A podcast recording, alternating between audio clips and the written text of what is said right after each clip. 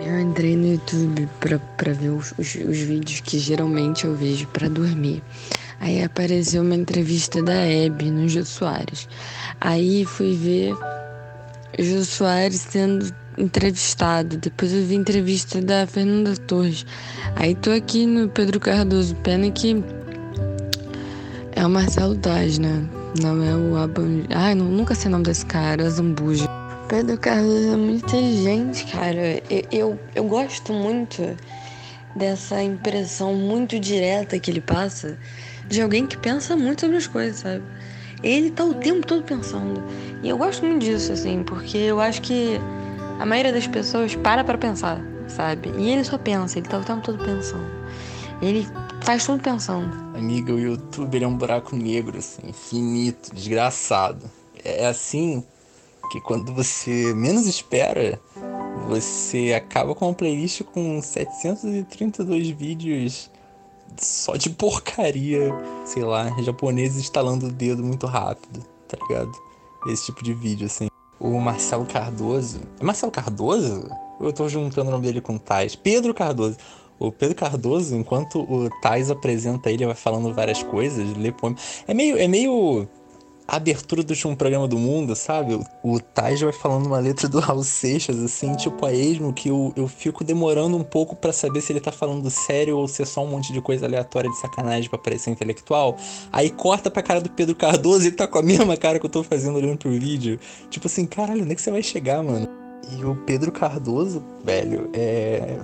Pô, história de taxista, né? Galera fica tem que pensar, cara. Você fica dirigindo, levando gente para cima para baixo, consegue é, conhece todo tipo de indivíduo, é muito tempo na estrada, entendeu? Quando você vai ver, você tá meio careca, que é aquele careca que é só até metade ali, o topo do cucuruto, e inteligente pra caralho aí, né? Cara, desde que eu li em algum lugar que o Marcelo Tais só é careca, tipo assim, ele só é um careca é, fingindo que é inteligente por ser careca, que ele acha que isso, tipo assim, ser careca é uma qualidade de quem é inteligente, isso me quebra completamente. Eu, tava, eu não consegui terminar a entrevista. Você sabe quem é inteligente de verdade percebendo essa questão da careca. Porque o Marcelo Tais ele é totalmente careca. Aí já é demais, entendeu? Ele já dá a volta.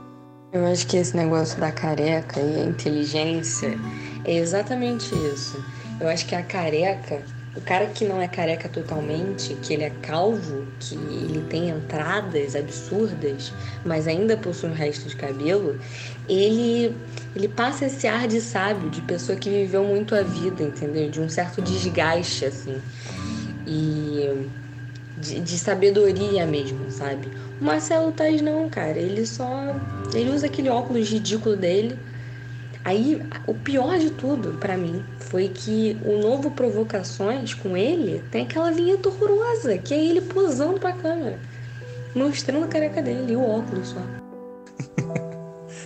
Cara, o, o, tem uma questão aí também, Júlia, que o cara que ele é só meio careca, ele me transpassa assim uma uma autoconfiança, porque a sociedade da gente ela ela valoriza muito, né, a questão do cabelo, da franja, esse tipo de coisa. E se você não pode ter, então o cara vai lá e você tem que você tem que raspar a cabeça logo, entendeu? Cara vai lá e ah, vou raspar a cabeça logo porque eu não, não posso ter o cabelo aqui. O cara que é meio careca, tipo o Pedro Cardoso, é um cara que tipo assim, mano, eu sou meio careca, tá ligado? E você olha pra cara do Pedro Cardoso e você vê nele esse olhar, assim, esse peso de quem, porra, leva nas costas esse fardo, tá ligado? De ser meio careca.